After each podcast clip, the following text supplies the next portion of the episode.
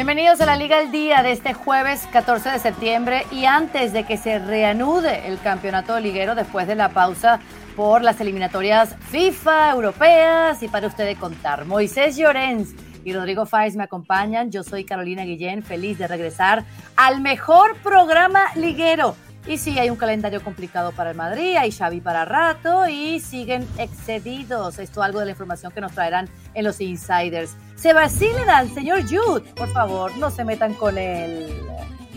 Y bueno, el Madrid deberá jugar siete partidos en los próximos 21 días. Son cinco de liga y dos de Champions. Un calendario muy complicado. Rodri, quiero comenzar contigo. ¿Cómo lo afrontará el señor Carleto Ancelotti? Aquí están las fechas, aquí están los rivales, ¿verdad? Porque tiene que rearmarse pensando en este gran reto. ¿Qué tal, Caro? El saludo para Moy también. Pues la verdad que es un calendario complicado para el Real Madrid, porque Real Sociedad, Atlético de Madrid, Girona, que está muy bien. Vemos cómo ha comenzado la liga, Las Palmas, que siempre es un rival muy, muy difícil por, por lo bien que juega al fútbol, ¿no? Y teniendo en cuenta esa diferencia que ahora mismo tiene en la tabla, que estamos viendo en pantalla, con el Real Madrid como líder, 12 puntos, hablamos del Girona, tiene 10, al igual que el Barça, que ha empezado muy bien, Atlético de Madrid 7, que también va a estar por ahí. Bueno, creo que es un, es un calendario exigente para el Real Madrid, al final también es cierto que desde dentro te dicen que hay que jugar contra todos los equipos y que si el Real Madrid quiere ganar la liga no puede poner ningún tipo de excusa, más allá de la mala planificación arriba en ataque, porque sigue faltando un delantero ya que se fue Benzema y solo vino José Lu para suplir a quien también se fue Mariano y, más allá de la lesión de, Vinicius que está intentando eh, apurar plazos dentro de lo que de lo que debe, porque lo que no quiere el Real Madrid es que Vinicius se bueno sufra una eh, recaída. Por tanto, el Real Madrid afronta un calendario muy complicado en el que se va a poner de manifiesto sí esa falta de refuerzo, sobre todo en la línea delantera, ha sido un acierto o no por parte del equipo blanco, más allá del tema de Mbappé o de algún tipo de eh, delantero de opción B que había por ahí por el mercado, que el Real Madrid siempre tuvo presente, pero vamos a ver si, es una prueba de fuego que puede eh, aprobar o no el equipo Carlo Ancelotti, porque insisto, son muchos partidos, va a haber muchas rotaciones en todas las líneas, menos arriba en la delantera, porque por mucho que Brahim o José Lu puedan tener opción, los que son teóricamente titulares este año son Vinicius y Rodrigo Goes. Vinicius está lesionado, por tanto es uno menos con quien rotar y veremos a ver, ¿no? Pero insisto con ese mensaje que nos cuentan desde el propio vestuario que al final para jugar y para conseguir ganar la liga tienes que ganar y batir a todos los rivales, da igual cuándo te toquen y sobre todo en el sentido. Y superar la adversidad, porque a este equipo se le lesionaron tres pilares, Courtois, ¿verdad? Militao, Vini. Y esperemos, eh, Moy, que tras este parón por las eliminatorias, no haya ningún afectado por el virus FIFA, ¿no? Bueno, eh, ese es el riesgo que corren los clubes. Buenas tardes a todos, o saludos a todos.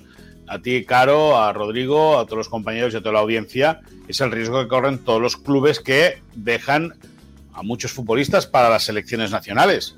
Que al final los técnicos, en el estrés del día a día, se les suma a que cuando se les vacía el vestuario, e-, ese grado, esa intensidad por esperar que todo el mundo esté bien, pues lógicamente eh, eh, aumenta. Eh, cada partido, cada entrenamiento de cada selección no deja de ser un dolor de cabeza, un dolor de muelas para, para, los técnicos, porque si ya está la musculatura de los futbolistas cansada y gastada, pues imagínate si le sumas toda la intensidad de los partidos internacionales, porque todas las selecciones, por muy débiles que sean, quieren estar eh, eh, compitiendo a nivel continental, es decir, los, europeos en la Eurocopa y los americanos en la Copa América, luego eh, está luego la historia de la Copa de Oro y todo eso, pero el Madrid, que como el Barça, creo que vienen o han acabado este primer parón de, liga por compromisos internacionales sin lesionados.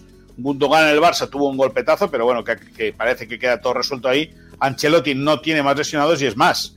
Según me decía Rodri esta mañana, va a recuperar a Mendy y a, Ceballos, al, exfutbolista del Real Betis Balompié. Sí. Y para este fin de semana, para este domingo en el Bernabéu, eh, hay que seguir con ese pleno de victorias para estar en lo más alto de la tabla. ¿Tú crees, eh, Rodri, que Ancelotti estará condicionado por lo que es este parón FIFA, por lo que tiene y no tiene de cara a este partido? Más que por el parón FIFA, claro, yo creo que estará condicionado por, por lo que es el rendimiento en este último mes de, sus jugadores, porque al final estamos hablando y además de una forma muy, muy eh, favorable para el Real Madrid de que ha habido un pleno, porque ahí están los resultados, ahí está más o menos el juego, las dificultades que ha tenido, pero ha rotado muy poco el Real Madrid. Y claro, son muchos los jugadores que de repente no han rotado, han sido titulares o han jugado en las segundas partes y que de repente han tenido que ir con sus selecciones. Y eso obviamente nos enlaza con la primera parte de tu pregunta, claro. Eh, a mí creo que les da falta de rotaciones, eh, la va a notar, la va a notar el Real Madrid y que no le queda otra que, intentar rotar de alguna manera. Ya no sé si para el partido contra la Real Sociedad, que es un partido muy importante, porque la Real va a estar arriba hasta el final, sino por, por el hecho de que en algún momento contra algún rival va a tener que tener la alternativa Brahim, que no está contando demasiado para, para Ancelotti, pues Mendy y Ceballos, como van a volver poco a poco, tendrán que entrar en alguna alineación en algún momento para darle descanso a Fran García o a Camadinga a mí es que han jugado todos, todos. Estamos hablando y luego eh, te lo escucharemos porque antes lo comentabas lo de Jude Bellingham con Inglaterra en la portada y es que Jude Bellingham tampoco ha eh, descansado nada, que el otro día en un partido amistoso contra Escocia creo que fue, eh, disputó ochenta y pico minutos otra vez. Si es que el problema que tiene, que es una bendición por otra parte el Real Madrid, es que son jóvenes y aguantan mucho, pero claro, tampoco son máquinas que puedan aguantar al mismo nivel y al mismo rendimiento durante claro, y son dos internacionales que se fueron a sus selecciones y por eso imaginamos un Ancelotti condicionado y por eso Moy, ya para rematar, imaginamos que esa unidad B, si es que hay una unidad B, bueno, si vemos a Nacho, a Luca Vázquez, eh, puedan tener más protagonismo en este partido que va a reanudar la liga. Bueno, y no es un rival sencillo la Real Sociedad, ¿eh? es decir, van a tener que estar muy, muy afinados y van a estar tener que estar muy, muy, muy eh, exquisitos porque la Real Sociedad es un equipo que es verdad que a nivel de resultados no ha conseguido lo esperado, podría haber sumado más puntos. A nivel de juego y es otra cosa, porque la Real sí que es una, sí que tiene muy interiorizado lo que quiere eh, eh, su entrenador, eh, Imanuel Aguacil, y por ahí, si realmente hay una rotación en ese, en ese equipo titular que quiere poner o que debe poner Carlo Ancelotti ante el conjunto Donostiarra el próximo fin de semana, los que salgan van a tener que estar muy, muy listos, van a tener que estar muy finos, porque con la Real, si te despistas, te pueden montar un lío. Ahí está. Bueno, no se despisten ustedes y sean parte de nuestra cobertura de este partido dominguero a las 2.55 pm, hora del este en los Estados Unidos. El Real Madrid recibiendo la visita de la Real Sociedad que tiene una victoria y tres empates en este arranque de temporada. Se ve por ESPN Deportes y por ESPN Plus. Y pasamos al Barcelona porque el responsable del área deportiva, es decir, Deco, le ha dado el visto más que bueno a Xavi. Y es que, bueno, solo falta la firma en ese contrato que extienda su dirección técnica hasta junio del 2025. Decía, Xavi se ha ganado el respeto de ser el entrenador del Barça, no por ser Xavi, sino porque ha demostrado que es un buen entrenador. Y así son las cosas. Gala nada, se lo ha ganado, ya le diremos hasta qué año renueva. ¿Todo encarrilado, Moy? Bueno, tú dices que falta la firma. Yo creo que falta la firma y falta algo más, claro. Porque a priori eh, se hablaba de un contrato de una temporada más hasta 2025. Eh, no descartemos que incluso sea hasta un 2 más 1. Es decir, dos temporadas más más una tercera extra. Están acabando de perfilarlo todo, están acabando de discutir, pero bueno, eh, parece claro que Joan Laporta y el director del área de fútbol, el nuevo director del área de fútbol, Deco, lo tienen muy claro. Consideran que Xavi es el hombre ideal para em, seguir conduciendo la nave azulgrana. Hay que recordar que la temporada pasada, cuando Xavi es designado como técnico del primer equipo del Barça, no era la primera opción de Joan Laporta. Es más por un clamor popular, popular que el presidente cede y prefiere y, accede a, a firmar a Xavi. El resultado de la pasada temporada más allá del fútbol que no fuera esperado, sí a nivel de resultados fue bueno y el Barça quedó campeón en Liga.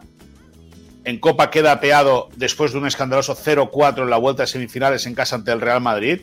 Y en la Champions todos supimos que aquel grupo con el Bayern y el Inter de Milán le acabó pasando mucha factura al Barça por una serie de historias, por lesiones, por mal juego, por decisiones arbitrales, por todo, pero considera Deco que se ha ganado la renovación. Xavi tienen que acabar de pulir eh, algunos tramos de los contratos, pero Eh, si no es la semana que viene, será la otra cuando se anuncie la renovación de Xavi Hernández como técnico del Barça. Y parece que esto es eh, unánime, ¿no? las ganas, el deseo de que continúe Xavi. Eh, Rodri, ¿me ayudas a enumerar las razones por las cuales Xavi, las principales, se ha ganado la renovación, si es que estás de acuerdo con esta renovación del técnico azulgrana? Yo estoy de acuerdo con la renovación de, Xavi, a pesar de las dudas de la porta, que, al final, si tenía dudas y, al final cede ante la opinión popular, yo creo que mal, mal por parte de la porta, pero yo quiero que, que Xavi triunfe en el Barça, porque primero, más allá de que me pueda caer mejor o peor, creo que es un técnico que está empezando, que está en construcción, un técnico que ha ganado, porque al final, si no hubiera ganado la liga pasada, yo creo que igual hubiéramos estado hablando ahora mismo de otro tipo de, de renovación o incluso de otro tipo de entrenador, veríamos a ver, pero él ha ganado la liga y creo que ganar la liga te otorga ser el título ya no solo de campeón del, de primera división, sino también de ser el equipo más regular en el mismo sitio, que es el puesto número uno sobre el Real Madrid, por lo cual yo creo que esa renovación está más que ganada. A mí me gusta Xavi, creo que el concepto táctico eh, es bueno, creo que también necesita mejorar, porque a mí me sigue pareciendo que el Barça no juega como debería de jugar eh, por ascendencia y por tradición histórica, porque creo que el Barça tiene que jugar más vistosamente, de otra forma distinta, no ser tan previsible, ser un poco más rápido a la hora de circular la pelota, pero son cosas que creo que el propio Xavi tiene que ir aprendiendo en el día a día y al final le soltaron ahí, le dijeron, oye, vente para acá, que tú vas a ser el entrenador, ¿cómo va a decir el que no al Fútbol Club Barcelona? Y creo que, ha llegado en el momento ideal para que él pueda crecer, para que el equipo también pueda crecer junto de, su mano y a partir de ahí ser alguien importante, ¿no? Pero insisto, siendo un técnico en construcción, como sigo pensando que es, es una renovación totalmente merecida. A mí me gustaría ver a Xavi con una apuesta decidida por parte de la directiva, es decir, darle ese 2 más 1 que decía Moisés, porque darle una temporada más a mí no me ofrecería muchas dudas de cara a la galería. Me gusta, me gusta y estoy segura que a Xavi también, especialmente para la reanudación del campeonato liguero este sábado en el Olímpico de Montjuic, reciben al Betis que está en la séptima posición.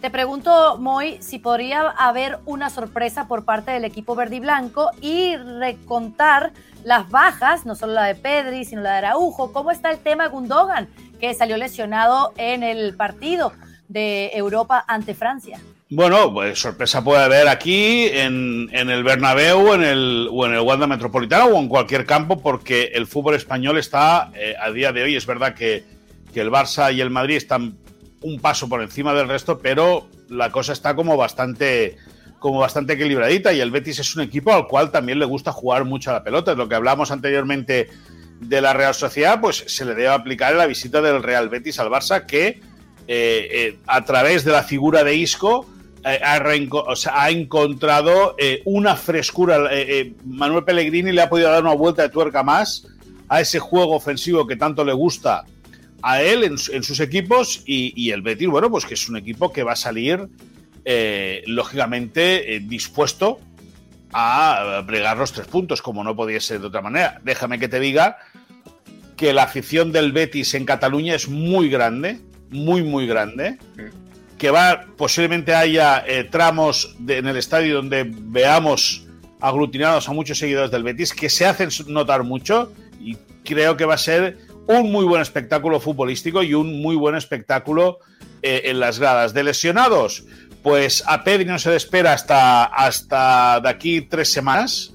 Eh, vamos a ver si llega para la segunda jornada de la UEFA Champions League. El objetivo es que llegue para jugar ante el Athletic Club en la previa del partido ante el Shakhtar y luego ante el Real Madrid en la en el clásico de finales del mes de octubre y Araujo a priori ya para la semana que viene tendría que estar en condiciones. Gundogan ayer pasó eh, una revisión médica, de eso ya informamos en ESPN, solamente es un golpe lo que tiene el futbolista alemán, veremos si Xavi decide darle descanso o bien decide incorporarlo al equipo titular. Si eh, pongamos que, pongamos que Gundogan está en duda, que no va a estar en duda, va a estar a priori en la convocatoria.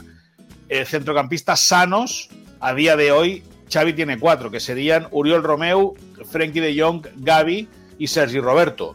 Vamos a ver si Xavi con esos cuatro decide jugar con una línea de tres y manda alguno al, al, al, banquillo si juega con esos cuatro o bien incorpora definitivamente a Gundogan para que acabe de canalizar el juego de ataque del Barça.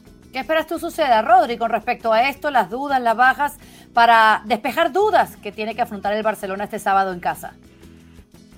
Pues es una piedra de toque fantástica. Es lo que cuando vi que el calendario deparaba este partidazo este fin de semana, dije, cuidadito, partidos muy interesantes este fin de semana, no solo el Real Madrid, Real Sociedad o el Atleti Valencia, pero es que, es que a mí me gusta ver cómo el Fútbol Club Barcelona va a enfrentar al Betis y que me parece una piedra de toque espectacular. Primero porque el Betis además es el típico equipo que deja jugar, es un equipo que, que, más allá de tener también a Ramón Planes, que fue exdirector deportivo del, del Fútbol Club Barcelona, eh, me ha encantado cómo ha elaborado la plantilla esta temporada, con Abde, con Marroca, con eh, gente continua del proyecto anterior, que estaban ya a las órdenes de Pellegrini y sobre todo con la presencia de Isco, ¿no? Con quien hablábamos esta semana en ESPN y, y te hablaba de, lo bien que está establecido el club y de lo bien que juega el fútbol, por lo menos a nivel de intención, ¿no? Otra cosa es que vaya creciendo durante toda la temporada y que para los dos es una piedra de toque importante, para el Barça, porque puede ver y puede dar un puñetazo encima de la mesa para decir, no hay dudas, volvemos a jugar bien como hace unos años, intentamos adaptarnos un poco a lo que es el nuevo estilo del fútbol, pero manteniendo la esencia del Barça,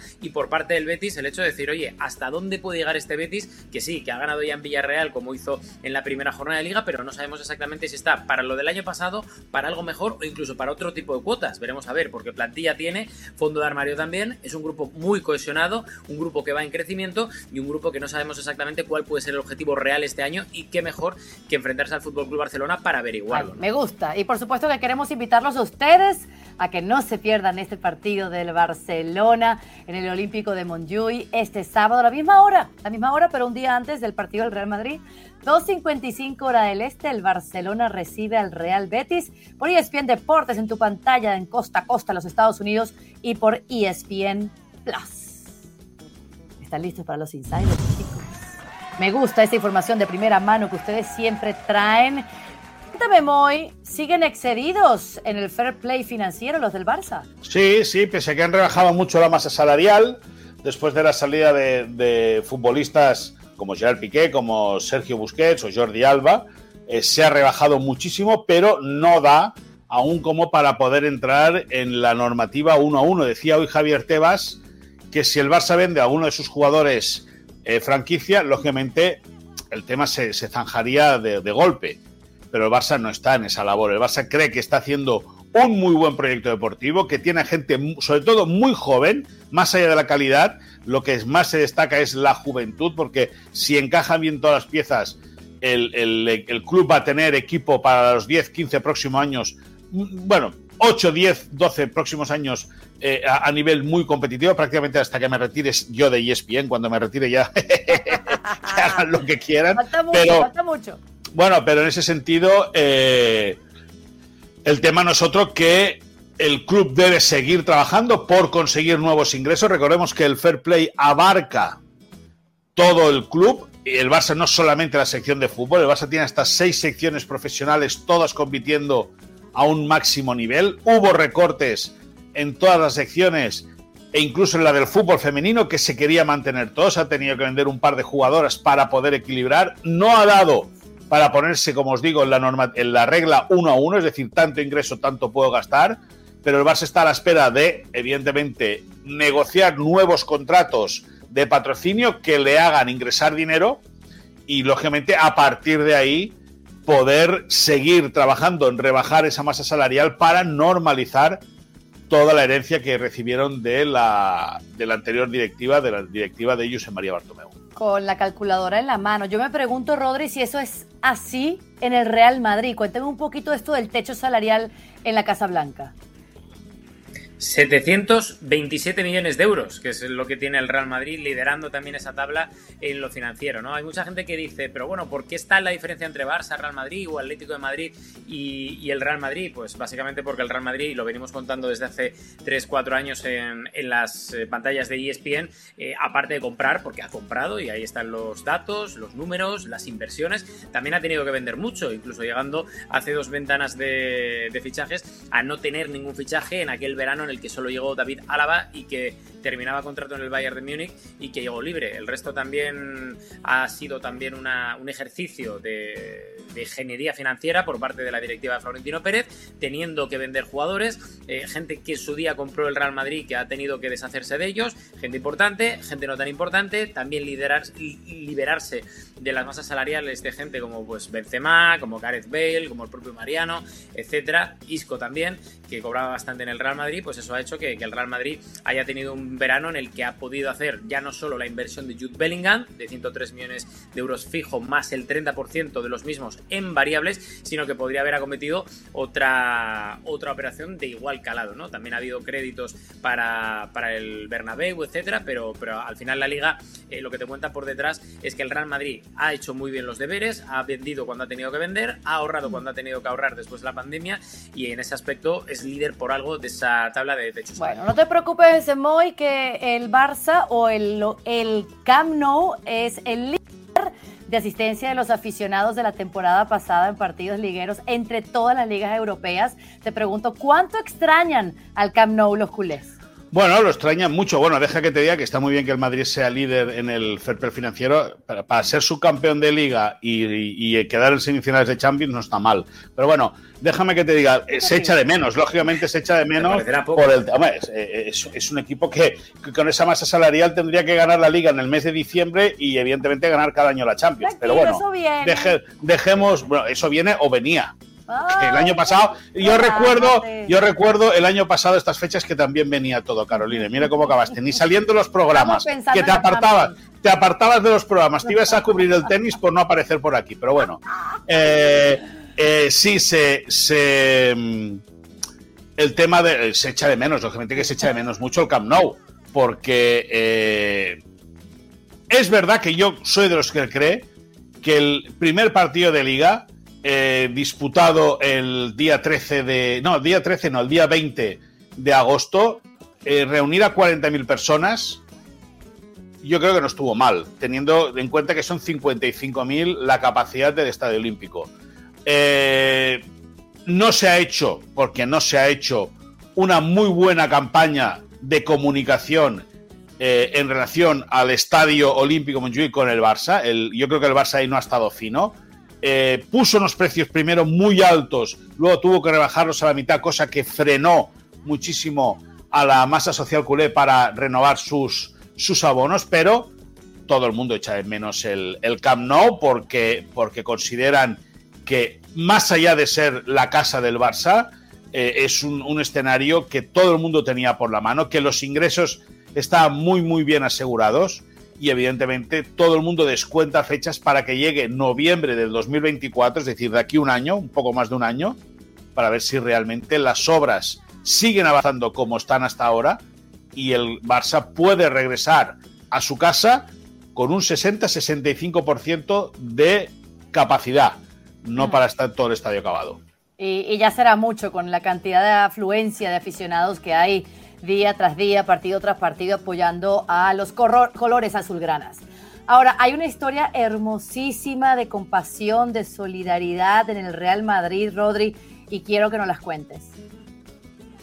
Sí, relacionado con la catástrofe en Marruecos después de ese terremoto que ha asolado eh, el país vecino al sur de España. Y la verdad que eh, se hizo viral una entrevista hace unos días, precisamente hablando de una de las mayores eh, tragedias a nivel familiar de un chico que contaba su historia, ¿no? Cómo después del terremoto él perdía a sus hermanos, a sus familiares, cinco pérdidas directas, sus padres obviamente también incluidos, y que se quedaba solo en la vida. Y que lo único que quería era ser alguien, como él mismo había prometido a su padre, estudiar y ser alguien en esta, en esta existencia, ¿no? Y el tema, el matiz es que todo esto lo hizo delante de las cámaras de televisión con la camiseta del Real Madrid puesta. Algo que ha despertado muchísimo el interés del Real Madrid, que en una labor de trabajo muy muy importante ha localizado a través de varias peñas de Marruecos al chico y se ha puesto en contacto con él para que, como no tiene recursos y se ha quedado solo en esta vida, pues eh, añadirle al sistema de ayuda social social que tiene el Real Madrid. Por tanto, vamos a decir como que apadrina de alguna forma el Real Madrid a este chico, que insisto, lo va a añadir a ese programa de ayudas sociales para intentar que tenga recursos, para intentar que tenga opciones en la vida, salidas y sobre todo para que pueda cumplir, junto con el madridismo de la mano, obviamente, esa, esa promesa que hizo su padre en su día de intentar estudiar y sobre todo ser alguien en la vida. Por tanto, desde aquí un aplauso a toda la gente que ha tenido algo que ver en esta, en esta iniciativa y obviamente un abrazo a toda la gente que ha podido verse afectada por algún tipo de catástrofe como la que ha pasado en Marruecos, en Libia, que la verdad que llevamos una racha increíble. Que Dios los proteja y que sean más las, las acciones y las buenas labores sociales del mundo, especialmente aquellos que pueden hacerlo desde lo que ha significado la riqueza deportiva de todos estos clubes en Europa. Em, vámonos a la bronca del día. Y es que el diario Sport Bill eh, de, bueno, exponía, publicaba una entrevista de Lewandowski donde el delantero del Barcelona decía unas declaraciones que a mí me, a mí me ponen cabezona. Estoy súper feliz en Barcelona. Como persona soy feliz. Pero antes del Barcelona era una máquina. Ahora me he vuelto más humano. ¿Qué está diciendo aquí Lewandowski? Ah, quiero arrancar contigo. ¿Se equivocó Lewandowski en irse al Barcelona o en vivir en Barcelona? No, en vivir no. Y yo te digo, ¿se equivocó el Barça fichando a Lewandowski? Es que igual la pregunta es diferente. Bueno, váyanse por los dos lados, respondan. Bueno, yo eh, entiendo lo que quiere decir Robert Lewandowski.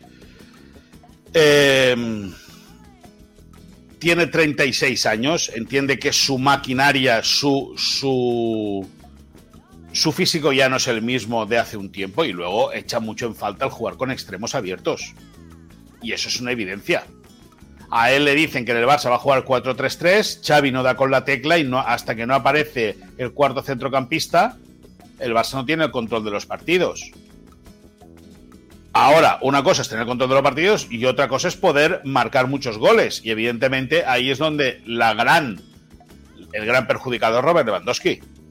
Porque no puede vivir dentro del área, porque tiene que salir, tiene que venir a recibir, tiene que venir a pivotar, tiene que venir a ayudar. Y lógicamente un delantero o está dentro del área o no marca goles. Y si la pelota no pasa por dentro del área y no le llega esféricos en condiciones, como sí que le llegaban en Múnich, pues al final acaba sufriendo. Por lo tanto, es comprensible y yo creo que es una buena manera de decir que, o una manera muy civilina de decir que necesita alguna otra cosa más que, jugar solo en el Barça. Es decir, que, que para él ser demoledor y goleador, el Barça tiene que jugar con extremos. Yo es que, a ver, el problema no es del Barça. El Barça estaba en una situación económica en la que necesitaba un referente y qué mejor referente que era lo único que había más valioso en el mercado que era por Lewandowski. El problema es Lewandowski. No es que antes fuera una máquina y ahora es humano, es que ahora ha tenido que empezar a jugar al fútbol. Antes se dedicaba a rematar, bien, que está muy bien porque era un delantero centro espectacular, pero ahora tiene que hacer otras facetas de la vida. Igual, de la vida del fútbol, me refiero. Eh, lo que decías ahora, Moy, de bajar, bascular, ayudar. Claro, es que él no es ese perfil. Igual el que se equivoca es él diciendo, vale, yo quiero jugar en el Barça. Y, no. igual a la edad que tiene no puede. No, no, Rodrigo, porque a ti te viene ESPN y te dice, tú vas a ser el insider del Madrid del Atleti. Y luego viene y dice, ostras, no. A partir de ahora vas a ser cámara y vas a dedicarte al curling. Tú te saldrías porque tienes capacidad para todo, porque es un todoterreno. Pero tu especialidad no es el curling ni ser cámara, tu especialidad es ser un insider del Madrid del Atlético de Madrid. Ya está. Tú has, querido, Pero has querido ir a ESPN. Tú has querido ir a ESPN. Yo me he comprado una tú fuiste a ESPN. Escúchame un momento, Rodri. Tú, que, tú quisiste ir a ESPN, fuiste a ESPN. Y se te aplaude, pero luego tienes que, que ver lo que hay. Pero si a mí ESPN me dice yo te ficho para esto, pues voy, pero a mí si me ficha para una cámara o para ser operador, digo, espérate, que es que eso no. No, pero tú te encuentras luego. Tú te encuentras luego. Es que estoy atracado. No, eh, eh, eh, Rodri, que el Barça empieza jugando a 4-3-3 como siempre ha jugado Lewandowski, primero en el Dortmund y luego en el Bayern. Y es Xavi el que cambia luego el sistema de juego y el que nota. Mientras juega 4-3-3, Lewandowski se sale y es a la vuelta del Mundial. Cuando eh, nota mucho el agotamiento y el cambio de dibujo, pues que Robert Lewandowski empieza a desaparecer. Nada, que te he metido, que te he metido 46 a 0 y ya está, Rodri, déjalo. No, es que solo has hablado Me parece que sí, lo del curling te quedó espectacular, Moy. Esta discusión nunca te la doy a ti. Bueno, ayúdenme, ayúdenme con el tiempo extra porque se están vacilando a Jude Bellingham.